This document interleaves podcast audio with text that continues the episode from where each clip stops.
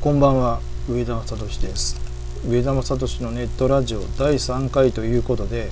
YouTube の規制化についての話をしていこうと思います、えー、久々の配信ですので、まあ、1ヶ月ぶりぐらいの配信になりますけどもよろしくお願いします。はい、えー、最近ですね、まあ、YouTube がですね、まあ、非常にあの厳しくなってきたということでですねまあ、私自身がですね、まあ、思うことはたくさんありますけども、まあ、だんだんとですね、まあ、規制を強化してきたっていうことは、まあ、ご存知かと思います。まあ、あの物申す系 YouTuber がもうほとんど壊滅状態になっているほどですね今 YouTube はですねもうあのだんだんとですねやりにくくなってきたっていうような意見もありますし、まあ、健全化になってきたというような意見もあるんじゃないでしょうか。しかしですねもともと YouTube は本当に自由奔放にできたということは言うまでもありませんがまあ私はですねあの健全化するんだったらそれはそれでいいと思いますし、まあ、収益化のプログラムが今後ですね、まあ、変わってきたらどうなるんだっていうふうに、まあ、思うんですよね。でこれはですね、まあ、あの収益化のプログラムを大きく変えたきっかけになったそのローガン・ポールの事件というのを多分ご存知かと思いますけどもあの事件を思い出すとですね、まあ、当然ながら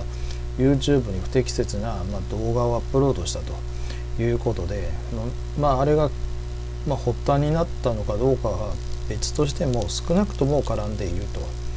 ということでですね、まあ、日本でも結構有名な事件でしたしもともと日本でですね不適切なね動画を投稿したということでそれから2018年の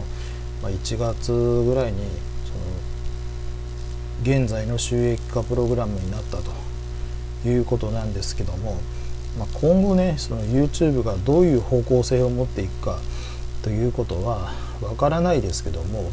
ただ一つだけ言えるのはねヘイトスピーチとかを結構取り締まろうとしていることは間違いないです。これは SNS だけの世界じゃなくて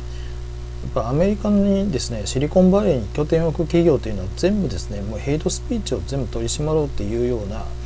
もうニュアンスというよりもその風潮があるんですね。なぜかっていうと Twitter も Facebook も、まあ、YouTube、Google ですけどももう全部あれシリコンバレーの企業ですので、まあ、それ取り締まりが厳しくなるわなっていうふうに、まあ、思っても仕方がないということでですねおそらくあのアメリカでもこういったその憎悪発言いわゆるヘイトスピーチの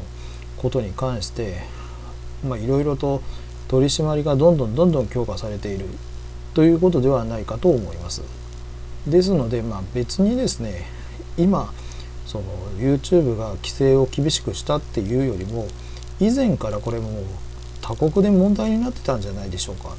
ま YouTube ってね、まあ、本当に日本だけではなく世界中でね10億人が見ているというふうに言われています。で私はですね規制を強化することはもちろんいいことなんですけどもそれによって真面目な YouTuber がバカを見るようなことはもうやめてほしいなっていうふうに思うんですよね。せっかくですね収益化した人がまたですね新しい収益化プログラムによってそれで外されてしまうというようになってしまうと今までの苦労は何だったのっていうふうに、まあ、思ってしまうということでですね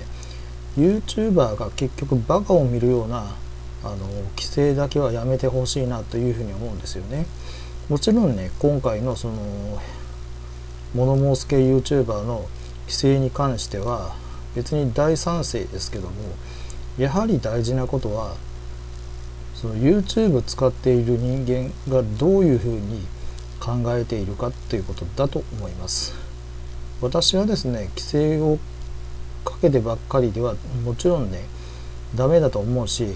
YouTube とあなたがどういうふうな関係ですかっていうのをちゃんと理解しなければいけないというのも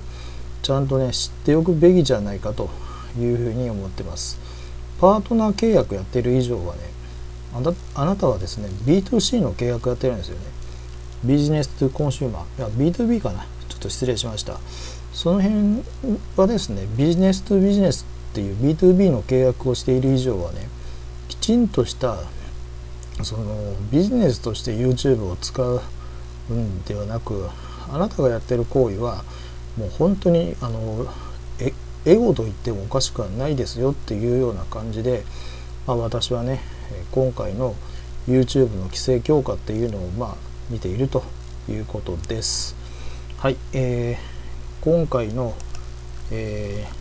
ー、上田正俊のネットラジオ Vol.3 は YouTube の規制強化に関するお話をさせていただきました。では次回にお会いしましょう。